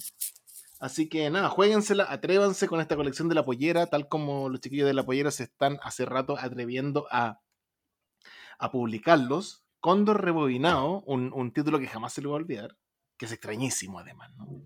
Sí. Escrito por Nicolás Medina Cabrera. Nada, ya en librerías, la pollera. Magnífica. Oye, y voy a hacer un, un salto radical sobre, de temas. Y voy a pasar rapidito, y quiero que, que acá mi amigo Diego Alfaro ¿qué pasó? ¿Qué y también Rocío Perdón. me ayude con Travesías de Ana Pizarro. Yo lo que tengo por, por este libro que es básicamente que Ana Pizarro es un personaje extrañísimo. Es un personaje extrañísimo que escribe en este libro que he editado por nuestros amigos de Roneo. Escribe desde Gabriela Mistral, algunos textos sobre Gonzalo Rojas, sobre Neruda. O sea, que es una experta en la literatura nacional. De un momento a otro agarra sus cosas y se pone a hablar sobre el Amazonas, sobre la literatura en el Amazonas, se pone a hablar un poquito también sobre lo que pasa en ese lugar. Es una persona que, eh, bueno, contemos quién es Ana Pizarro primero. Sí. Nació en Concepción en 1941, que es doctora en letras de la Universidad de París, ni más ni menos. Y que es académica e investigadora del Instituto de Estudio Avanzado de la Universidad de Santiago de Chile. Eh, hace unos, unas semanitas estuve en la casa de Cristóbal Carrasco, que es el editor de este libro de Ujú. Roneo, y me contaba que habló con Ana Pizarro. Y o sea, obviamente, trabajando. Y Ana Pizarro, cuando empezó a- a estudiar y se fue a Francia y, y lo logró, digamos, logró meterse en un doctorado, no tenía tan claro qué significaba eso, sino que empezó a estudiar, estudiar, estudiar, estudiar. Y en un momento cuando en Chile los estudios estaban centrados en, en literatura más bien dura, clásica, no sé, francés Mm. o europeo en general, ella em- le interesó mucho el Amazonas, ¿no? Y empezó a investigar el Amazonas en todo su nivel, inicialmente cultural y después empezó desde el punto de vista literario incluso. Y armó un mundo nuevo Y Ana Pizarro siento que no es tan conocida en Chile. No es tan Prácticamente conocida, nada. pero dentro de la, de la literatura, de la gente que estudió literatura, siempre tuvimos que en algún momento Perfecto. leer un texto de Ana Pizarro. Sí, Qué bueno que ella- lo dijiste. en, en la revista Santiago, eh, ella ha publicado un par de artículos muy, muy, muy buenos. Yo Sí. la había leído por ahí. Yo tengo la sensación de que no, no, no, aún no tiene el reconocimiento que se merece. Exactamente, mira, yo de Claro. hecho te voy a decir una cosa, una cosa salvaje. Yo anoche me quedé leyendo el libro, lo tengo subrayado así, pero Rayadísimo. esto tengo que leer, eh, sobre todo en la parte del Amazonas, que es increíble. Y te digo la verdad, uno por prosa, otro por conocimiento, otro por, por manejo del tema. Yo creo que Ana Pizarro está tranquilamente a la altura de Beatriz Sarlo, tranquilamente a la altura de Pedro Lastra, eh, de gente que en, en- en los estudios literarios son muy conocidos y tienen mucho prestigio. Sí, po. Y de verdad, o sea, la- es que es ver- tiene algo que a mí me gusta de la gente que, que viene de vuelta de la academia, que te, Sí. te- está escribiendo pero para todos y Mm. no usa la, no requiere teoría, no requiere, quizás si requiere teoría te lo explica en dos líneas y bien simple, Mm. pero acá no. Sí. Este libro es muy amigable, la verdad que todos los que les guste la literatura y sobre todo este tema tan raro de la Amazonía y de- del Brasil, porque, porque Brasil es un universo aparte Claro. desde su música. Y acá no sabemos nada, pues nosotros No no, sabemos, sabemos nada. Estamos al lado y no sabemos nada. O sea, Oye, yo soy y- un fanático y- de la música brasileña, me, me metí en este libro y empecé a entender un montón de cosas. Por ejemplo, del rock progresivo o ciertas cosas que ocurrieron en Brasil en los años 70, pf, estaba todo ahí. Está acá. Y a mí una de las cosas que, que me llamó mucho la atención, que él parte con una nota de la autora, donde la autora eh, hace, pide perdón un poco, pide disculpas, porque podían, algunos términos de- dentro del texto podrían parecer medianamente reiterativos, y Sí. ella hace la aclaración de que estos textos son, estaban pensados para, para hacer eh, discursos, ¿no? No, no Claro, un texto legible. Entonces, sí. Claro, o sea, yo lo que quiero decir con eso, así como decirlo en palabras coloquiales, alguien tan bacán como Ana Pizarro eh, se da el tiempo de escribir un texto para pedir disculpas eh, por, por- por si, por si su texto pudiera parecer reiterativo, extraordinario. No, extraordinario, No, me parece como que es una, una, una, mm, eh, siento como editores, la gente de Roneo, eh, tiene un librazo precioso. Espero, espero que, que, que se mueva mucho, que, que lo lean, que le den tiempo. Eh, Travesías de Ana Pizarro, editado por Roneo, está en librerías y es hermoso. Hermoso. sí. La primera mujer, la primera mujer editada por Roneo, además. La sí, primera mujer editada por Yo creo que a Piglia le hubiera encantado leer ese libro. Absolutamente. O sea, Sí. yo creo que cualquier autor se me, se me vuelve algo necesario, independiente de que hable de Amazonas Sí, y no te interese el Amazonas. O sea, va mucho más allá, ¿no? Mm. Como, Sí, como tal esa lógica de abrir la cabeza. sí. Tremendo. Tremendo, tremendo. Oye, ¿te tenías otro libro ahí entre las manos? Pues yo que te estoy viendo desde acá. Sí, mira, voy a, voy a, voy a, voy a romper esa cámara que tú pusiste acá en mi pieza porque es muy extraña, ¿no? Ya, ya me está, ya me está pareciendo media rara. ¿Ah? Te A propósito de cámaras, Claro, en la eso. pieza. Todo, todo el chiste estaba planificado. planificamos una semana. Dos horas trabajando este chiste. ¿Habrá logrado su fin? No lo sé. Oye, en mi, en mi mano, tal como dice. Qué era un chiste muy. Está bueno ese chiste, está bueno. Está bueno. Está bueno. Está bueno.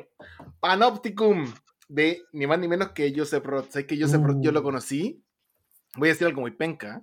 Ya dilo. Joseph Roth yo lo conocí porque en las librerías, por editorial Alfaguara, estaba en saldo uno de sus libros más importantes. No. Estaba a 1900 pesos. Chu. Y claro, pues, entonces, Me lo compré, creo- si, no, si no me equivoco, era, era Hop. Si no me equivoco, Ya. era Hop, que costaba 1990. Extraordinario. Y ahí lo conocí. Bueno, ¿quién es un poquito Joseph Roth? Joseph Roth escribió, entre otras cosas, por ejemplo, La Marcha Radetzky, El Hotel Oh. Savoy, Las crónicas de librazo, Berlín. ¿no? Por ejemplo, El viaje a Rusia. eh, Ah, un de que- minúscula. Sí, pues. hay un No, sí, oye, Joseph Roth tranquilamente está al lado de Kafka también. Es un escritor de la misma época, Claro. que está a la misma altura, te diría incluso en algunas cosas. Sí. Absolutamente. O sea, yo el. Mira, yo estuve hace un par de fines de semana con el Juanma, Juanma Silva, eh, bebiendo, obviamente. cómo terminó Eh, eso. Y me hablaba, y me hablaba de, de- del orgullo que le da tener a Joseph Roth en tu catálogo. O sea, como. Claro. Sí, Es tremendo. O sea, como, como dice el Diego, no sé, pues, es como al- también a la altura de Kafka, quizás, Ah. ¿no? No sé, podemos Sí, discutirlo en otro yo- Sí, momento. total. En otro Yo siempre podcast. lo he puesto al lado de Balser, de, de Kafka, sí. Hay un dato en la biografía que me encantó. Me encantó y me dolió un poquito que, que, que como que en su lápida dice el día de hoy, eh, escritor austríaco muerto en París. Nada más. Corto. No. Sí. Mm. Ya, ¿qué es este libro? ¿Qué es este libro? Porque no, no, no alarguemos tanto. Es una recopilación básicamente de, eh, de crónica o de textos periodísticos escritos a lo largo de su vida. Este texto, como por ejemplo dice Magdalena Antos en, en la introducción, dice, la presente selección de artículos publicada en 1930, tanto como toda la obra de de Roth, es un intento de salir de ese pantano que dejó la Primera Guerra Mundial. Un Mm. intento de Mm. salvar en ese mundo roto, aunque sea una fracción de la humanidad. Exactamente, sabéis que eh, son, son textos como que se meten con un, con un microscopio en un tema puntual y lo agarra y lo redacta y, y te lo muestra, ¿no? Efectivamente, pues como es precioso, es tremendo, te, es como una- un texto necesario para entender una época de nuestra historia necesaria, obligatoria, digámoslo. Son textos de no más de 5 o 10 páginas cada uno, crónicas de temas que francamente yo creo que es muy difícil que uno los maneje. Mm. Historias de historias de, de familias, historias de personas que de esa época, pero con detalle así a más no poder. Eh, cuando yo estuve en esa fiesta hace poquito, no, no digamos fiesta. En esa fiesta se te Juan salió Manuel ¿Cómo era el aforo ahí? no. Éramos tres personas, éramos tres personas. Juanma, yo y alguien más. No, y, Fiesta de A3. Y Ana ¿Sabéis quién Pizarro. estaba? ¿Sabéis quién estaba? No quiero contar de esa persona. Estaba Rafael López. eh, Rafael el- López. de Weathers. el- Mira, una de, los, de la cabeza de Weathers. sí. Y Rafa López estaba vuelto loco con este libro. Vuelto loco, vuelto loco. O sea, no lo podía creer. Y tampoco podía po. creer que Juanma haya llegado a su casa sin este libro para regalárselo. Respeto con Rafa, te quiero. Si estás escuchando esto, Rafa, te quiero. Eh, y tiene, este libro tiene cosas hermosas. Por ejemplo, aquí anoté un detalle, un detalle que puede ser cualquier cosa, pero eh, uno de los textos está dedicado ni más ni menos que para Stefan Zweig. Ah, como normal, ¿no? Como este texto es para Stefan Zweig. A mi amiga, a mi Eh. Amiga. Claro. Así que nada, chiquillos, chiquillas, chiquillas, eh, Panopticum, personajes y escenarios de Joseph Roth, editados por nuestro amigo de Montacerdos. Siento que un, también es un libro necesario, ¿no? Sí. O sea, es loco, También o con todo esto de la pandemia, al sentirse observado, también esta cosa. ok, ok. Está- No, hace un trabajo tremendo Joseph Roth. Sí. O sea, y, y como dijo eh, eh, Diego hace un ratito, como cuando habló de Kafka, a mí me, me causa un recelo y una vergüenza tremenda hablar de un libro de Joseph Roth. Es como, como que no puedo hablar de un libro de Joseph Roth. Eso. Pero bueno, a mí me tocó ahora. Ah, cambiando de tema no. Déjame llorar, déjame llorar, Diego, Déjame, déjame es que voy llorar. a hablar de uno grande, loco, que vos no sabés quién es. Sí, es, me el, es el Taba, el gran me Damián, encanta. el gran Damián Tabarovsky, señores. Uno de los, yo tengo, yo trabajé con, con Damián Tabarovsky, o sea, en ferias y qué sé yo. Me Cuéntate historia. encontré, siempre conversábamos, todo muy buena onda. ¿Es Mino o no Admiro, es Mino? Es Mino, es Mino. no sé qué, de qué época está hablando 54 años, un gran 54 abrazo a- años. a- al Taba. No, el Taba, mira, eh, Tabarovsky saca este libro que había salido por la editorial Mar Dulce, que él dirige, que es una editorial magnífica, que se llama Fantasma de la Vanguardia. Esto sale por Alquimia Sí. y la verdad es un, yo creo que podría ser un, bien, un buen complemento a su libro anterior que se llama eh, Literatura de Izquierda. Este es un, Sí. un ensayo en donde Tabarovsky analiza con bastante detención qué fue la vanguardia, qué originó la vanguardia, hacia dónde iba y cuáles eran sus valores, si es que los tuvo. Eh, ¿Viste? Porque, por ejemplo, eh, pone en cuestión el tema del como- cosmopolitismo de, de cierta literatura, por ejemplo, eh, de vanguardia latinoamericana y cómo el cosmopolitismo termina desapareciendo eh, con lo transnacional, con, con, lo, con, lo, que estamos viviendo ahora, que, que, es la globalización, por ejemplo. Entonces se mete en la obra eh, de Libertela, por ejemplo, de Héctor mm. Libertela, que a mí yo creo que alguien por descubrir acá en Chile. Eh, se mete mucho con Flaubert, eh, yo creo que es un libro para los amantes y las amantes de la literatura les va a encantar. Además que hay otra cosa, cita a varias gente argentina que yo creo que estaría bueno leerla. Una es Cynthia Schwarzbock, que está acá dentro. Para mí fue mi profe de filosofía. ¿A quién, perdón? ¿A quién? Eh, Silvia Que fue mi, mi, profe de filosofía en, en, la UBA, a mí me encantaba ir a sus clases. Y aquí él, él le responde algunas cosas, o también discute con Leonora Diamond, la editora de Eterna mm. Cadencia. Epa. No. ¿Cuánto queremos a Eleonora? Sí, ¿Cuánto queremos así que yo creo que este es un libro mm. para contrarrestarlo y pensarlo. De hecho, mañana me junto con el Guido y creo que vamos a hablar de algunas cosas porque yo tengo. Invita, pues, invita. Ah, tú tenías otra, ella ya. Envidioso. Ah, envidiosa. Eh, es una cosa que, que, que, me generan, que me genera un sentido crítico, o sea, que le criticaría el libro, pero eh, de verdad está muy bueno leerlo a Tabarovsky porque tiene un tiene ese desplante de la prosa argentina. Que, quiero, quiero, perdón Diego, eh, perdón, perdón que me meta aquí. Hay un libro que también editó Alquimia, de, también del Taba, que se llama Escritos de un insomnio, que me voló la cabeza. Está disponible también por nosotros, por Vixur, eh, antigua del año 2017, si no me equivoco, en Chile y es precioso, es precioso. Escrito de Insomne, que no es lo que estamos presentando ahora, también yo, yo lo recomiendo y si se lo compra, le va a gustar. Le va a gustarle, le va a gustarle. Y saben que ahora tengo un honor, pero primero, antes les voy a nombrar a dos personas y ustedes van a tener que aplaudir después de que la ¿Cuántos aplausos? Eh, no, no, poquito. No, en verdad quiero, quiero, quiero felicitar a dos personas magníficas que trabajan en la Universidad del Paraíso. Uno es Gonzalo Catalán y, la otra es Paulina Orellana. Porque ellos son los diseñadores de tapas y de interiores de, de la UB y la verdad es que esta colección académica de la que tengo que hablar es un tremendo honor porque son bellísimos estos libros. Quizá a ustedes no, ustedes no sean lectores de temas técnicos de historia, de, arquitectura, de medicina o de historia del arte.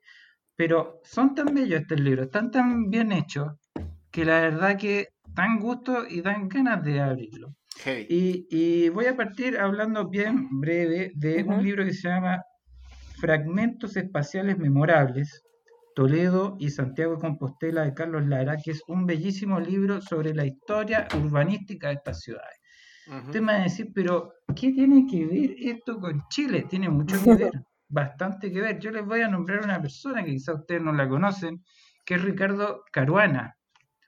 Quizá ni les suena, pero este fue un callo, un, ingeniero que llegó a Chile invitado por el señor Meix ahí a, principios del siglo y después por Ramón de la Cerda y fue el que diseñó la ciudad de Limache.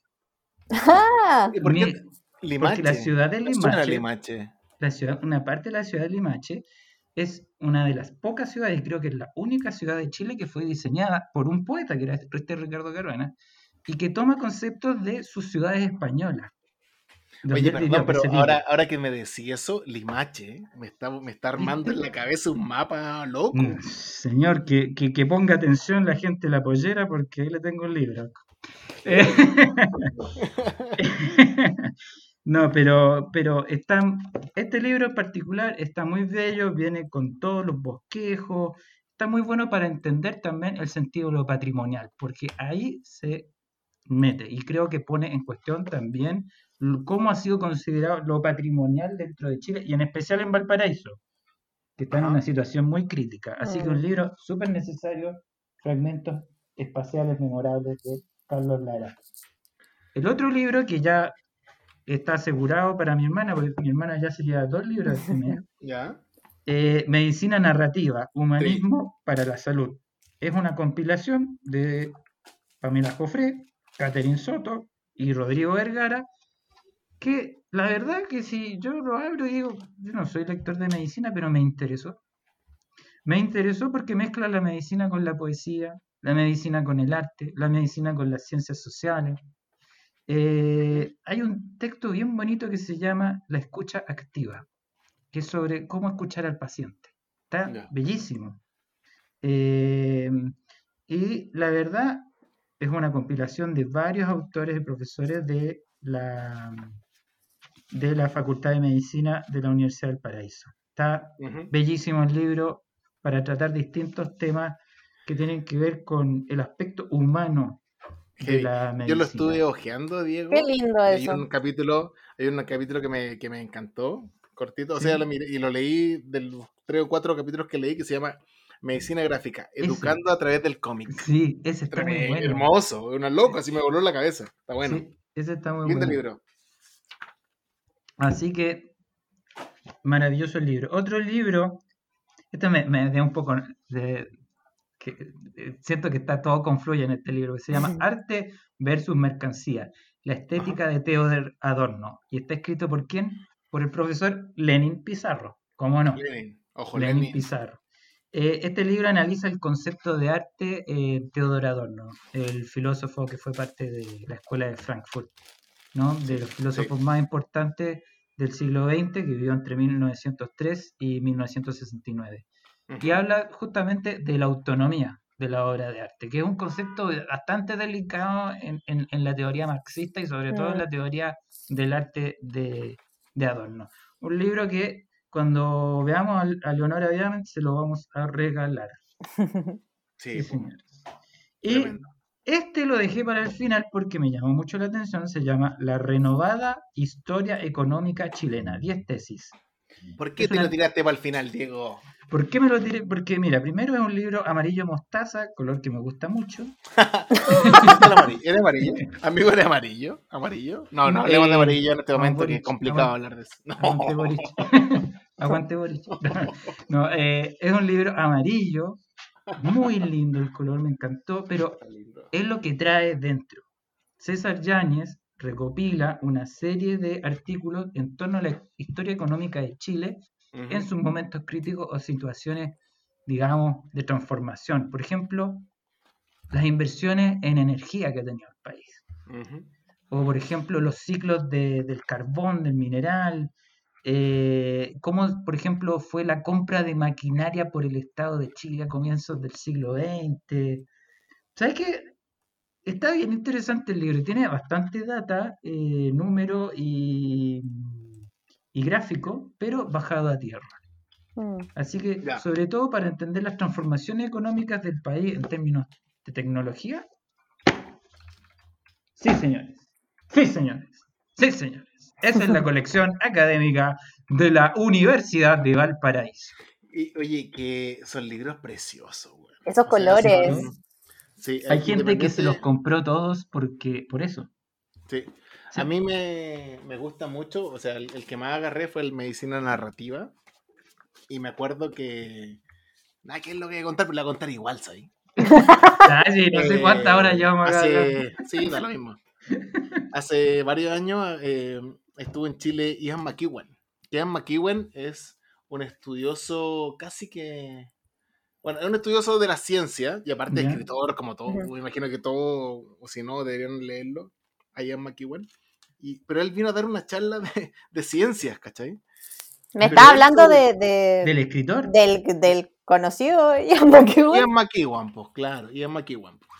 Entonces estuve en la, la, presentación porque a mí me gusta mucho Ian McEwan como, como, escritor, pero él vino a dar otra charla nada que ver.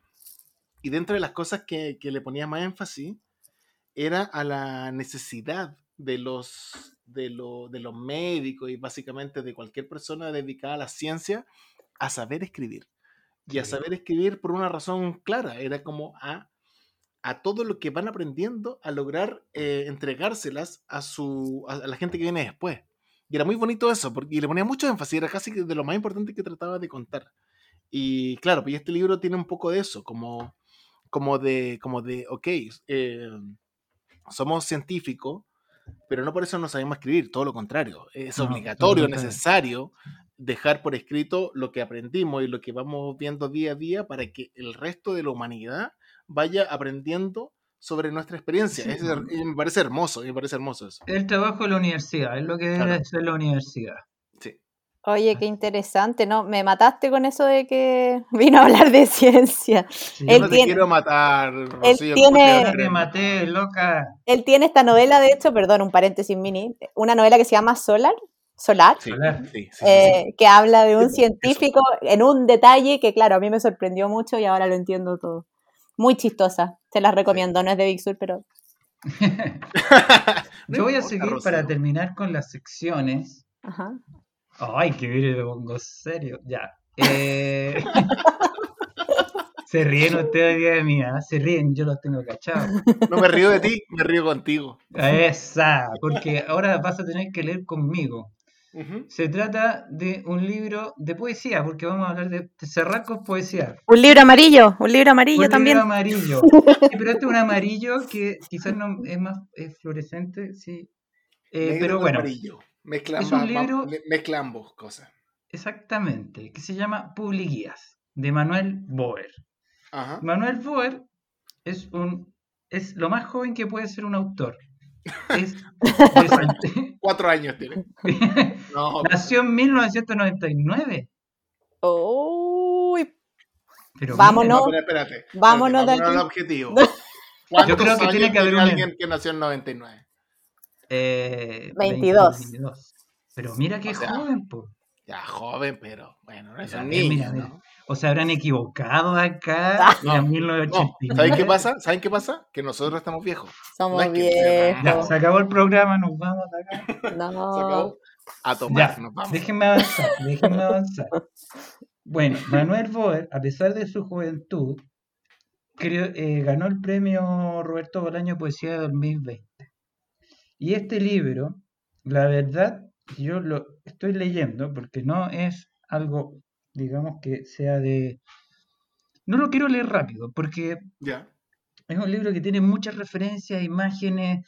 Es como que uno mirara por distintos. Por ejemplo, yo me imagino esto, lo voy a decir. Como que uno tuviera distintos tubos, ¿no? O distintas puertas y las abriera y aparecieran escenas proyectadas. Ya. Es- Esto es lo que me produce este libro. Y todas estas imágenes no son una imagen, son como 10 imágenes juntas, funcionando. Eh, entonces, eh, es un publiguías de imágenes. Mm. Es un- una especie de, de, mm, sucesión de lugares de Chile, imágenes del extranjero, escenas de películas, referencias de aquí y allá, escenas personales, pero todo muy objetivo. Es decir, a la gente que le gusta la poesía, por ejemplo, de Andrea Banter, esta, esta Mm. poesía le va a interesar. Me encanta la poesía de Andrea Manter, quiero decir. Entonces, Perdón. te, te va a gustar, te va a gustar, te digo en serio. Eh, y tiene algo de narrativo también sin ser narrativo. Ya, o sea, eh, hay una, si se quiere, hay una especie de relato detrás, Sí. Pero que está dado por la sucesión de imágenes. Yo creo que este libro va a dar algo que hablar, ¿ah? Se lo digo en serio. Ya. Bacán. Sí, totalmente. Eh, publicidad de Manuel Boer que Oye, Overol. Overol, De Overol. ¿Qué onda, descubriendo estas voces jóvenes magníficas. Oye. ¿qué onda Verol? ¿Con quién se ¿Estás junta, grabando? ¿Estás Overol? grabando o no estás grabando? ¿Qué onda Verol? Lo bueno de sus libros y su diseño. weón? Sí, sí, sí. Así que felicitaciones. Nos queda un libro y es el libro No, más no, yo- importante. no, parece que hasta ahí nomás, ¿no? ¿O Ah. Hasta acá estamos? no va a llegar ¿Estamos el ahí? programa. Sí, hasta acá nomás. Ya, chao, cabrón. A ver, Diego Alfaro, tú no puedes cortar, Qué tú no puedes cortar la conexión en este momento, ¿sabes por qué? Porque voy a hablar de un libro que a mí me, me genera un montón de sensaciones. Primero, primero, bueno, voy a hablar de Tordo, de, digámoslo, eh, eh, es extraño presentar este libro. Tordo Sí, de no Diego. Alfaro Palma, eh, editado por la editorial Cuneta. Esta es la reedición, digamos, o, o reimpresión, o no, más bien segunda edición. Sí. Segunda edición. Segunda edición. Eh, y me genera mucho cariño este libro. Primero, obviamente por Diego, Diego Alfaro, a quien quiero Eh. mucho, que está ahí. Ustedes lo escuchan, Diego habla. Digo, Hola, hola, soy yo. Hola, ahí está Diego. Eh, a quien quiero mucho, lo considero un amigo, y también porque está diseñado por otro amigo mío, con que lo quiero mucho, que es Ian Campbell. Ah, qué grande, no sabía que era amigo tuyo. Es muy amigo mío. Entonces, eh, es un libro precioso, bueno, que yo conozco porque lo, es un libro que leí hace un tiempo y ahora lo editaron los amigos de Cuneta. Eh, no sé tanto que decir, hay cosas que yo marqué, no sé cómo hablar de este libro, hay cosas que yo marqué que me gustan mucho, eh, no sé si recitar ciertas poesías, eh, no sé bien qué decir. A mí, por ejemplo, voy a decir que voy a avanzar nomás. Hay un, hay un poema que me gusta mucho de, de este flaco, que se llama Diego, no sé cuánto, que se llama Cementerio de Punta Arenas, que es cortito, así que lo voy a leer entero. Tanta gloria para venir a morir frente a un ciprés las fuentes congeladas y ángeles de pacífica erosión, los ovejeros escoceses, los mercantes alemanes desaparecidos al fondo del estrecho, el croata que evadió la trinchera y el ona bajo el musgo, nuestro silencio inclinado por el sol.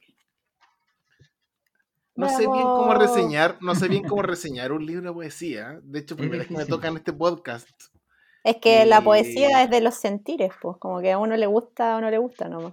Hay una frase, hay una frase que está dentro de la segunda parte del libro que me gusta mucho, que lo voy a decir también. Tengo, Rocío, ¿puedo? ¿Puedo, Rocío? Que por supuesto, por supuesto. Que está en la página 41, que es una parte del poema, ¿no? Que la segunda parte es un, para mí es un poema largo. Sí. Eh, sí, ¿por qué me dices sí? ¿Tú lo conoces este libro? Lo he tenido que leer por obligación. Dice, nunca seré un, juguete que quepa en una maleta. Nada merece ser guardado. Y en fin, ¿qué puntos somos dentro del diseño infinito de las cosas? ¿Qué objeto nos define al ser puestos en una sala en blanco a baja luz, como el museo donde trabajas? La gente buscando fémures de dinosaurios, los perros de mi barrio, fuera de la carnicería, ser actor sobre un escenario de este no, es, una locura. A mí este libro me parece precioso, siento que se merece cada uno de los premios que ha ganado y me gusta mucho que se haya reeditado porque era imposible encontrar prácticamente. Yo quiero decir que yo tenía el anterior, pero porque me lo regaló el Diego. Era muy difícil. Bueno, entre comillas, bueno, eh, entre paréntesis, ha ganado un montón de, de, premios este libro, está traducido y Galo Gigliotto afortunadamente lo agarró y lo reeditó y está diseñado por las portadas que hizo Ian Campbell. Así que. Qué fotaza la de Solapa, Diego. Sí, Eso sí que es juventud. Eso sí que es juventud. Sí, juventud. Y además, digamos. No volver a cortar el pelo, ¿eh? Sí, Mino, aparte Mino, aparte Mino. Bronceado. Bronceado. Oye, perdón por, lo, perdón por lo, por lo general del, del, del, comentario de este libro, pero quiero que todos hablemos de esto y, el Diego obviamente que nos cuente un poquito de, de Tordo, y ya está en librerías, ahora abajo por Editorial Cuneta. Sí, pues esto, primera edición 2014, Diego. ¿Qué nos puedes pues, contar? Bueno, es que fue un, fue, fue, un proceso muy largo hacer este libro, entonces cada vez que sale algo es como, ay, volver al libro. Pero eh, fue como sacar energía oscura. ¿Viste cuando te, te, dicen que eh, tienes que sacarte algo feo que tienes dentro para poder seguir? Bueno, yo en este libro como que puse todo. Pero, pero, y fue muy loco cuando fue el, estallido que, que, que, vi que harta gente posteaba los poemas del libro. Qué lindo eh, eso. porque tiene que ver con las marchas, tiene que ver con el, problema de los profesores, tiene que ver con la destrucción mm. del medio ambiente. Es como una especie de, de Latinoamérica concentrado y, de lo que está ocurriendo en el mundo. Eh, no sé, eh, fueron un montón de sensaciones y también está metida la historia de mi familia dentro. Entonces mucha gente se sintió identificada cuando estaban apareciendo los poemas de la dictadura o el hecho de irse del país, qué sé yo. Es heavy porque, bueno, obviamente nosotros nos conocemos hace un tiempito y, y nos queremos y le hemos contado las cosas. Entonces, como que de pronto, al, releerlo y, leer historias como de marino, mercante, de mm. barco, a mí me genera un tema. Hay una cosa que me, que me gustó mucho, y que me generó gracia y que lo quiero comentar ahora, que en el epílogo dice lo siguiente, dice, mm. no voy a hablar sobre lo que dijo la prensa al respecto, porque en realidad la prensa no dijo absolutamente nada. Sí, eso es verdad. Sí, fue terrible. Pero, perdón que me tome ahora el tiempo, pero. Obvio, dale, dale. Cuando salió el libro, yo casi que me miraba con Galo Gigliotti y decía, ya, pues, ¿cuándo? O sea, alguien va a decir algo, pero fueron cuatro años de trabajo en libro. Y dice, alguien irá a decir algo, no sé, y no pasaba nada. Y de repente empezaban a salir, chic, chic, chic, pero no fue hasta que se ganó el premio que ahí fue Mm. como... Claro. Pero eso, eso te da a entender que también yo creo que no fue un libro fácil de leer. Y no sigue siendo un libro fácil de leer, pero hay mucha gente que le gustó. Sí. ¿Viste? Eh, Mm. en Argentina también salió una edición, en Estados Unidos, salió en muchas revistas, se tradujo al francés, hay unos poemas en italiano, en alemán, por ahí. Y hasta en noruego. weón. Qué lindo. Así que nada, yo estoy contento. de Felicidades, que- Y muchas gracias a. Carolina Ruiz por haberse dado el trabajo de decir, este libro hay que reeditarlo. Así que gracias. Oye, y a la. Carlos Ruiz hay que darle gracias. Yo se la Mérito. doy enormemente porque Carlos Ruiz, eh, seguramente la gente no lo sabe, pero es como una de las personas tras las bambalinas de varias editoriales nacionales y hace un trabajo enorme. Así que, Carlos Sí. Ruiz, te queremos mucho. Te queremos mucho. Así que así empezamos a cerrar otro capítulo de Bitsu Radio. Eso. Regio, Pero me sigamos parece. hablando. Sigamos hablando. estupendo. Ya, bueno, ya cortémoslo. cortémoslo. Ya llevamos dos acá. horas. Ya mañana, po, mañana, mañana, vamos a almorzar. Se Sí. viene. Ya, bueno. Ya. Ya, chiques. Nada, po, un susto, como siempre. Un susto como siempre. Un gusto como siempre. Un abrazo. Cuídense mucho los que nos están escuchando. Cariños a los libros. libreres. Espero que Nos va- disfruten los libros. Nos vemos en librerías. Chau. Adiós. Adiós. Bye, bye.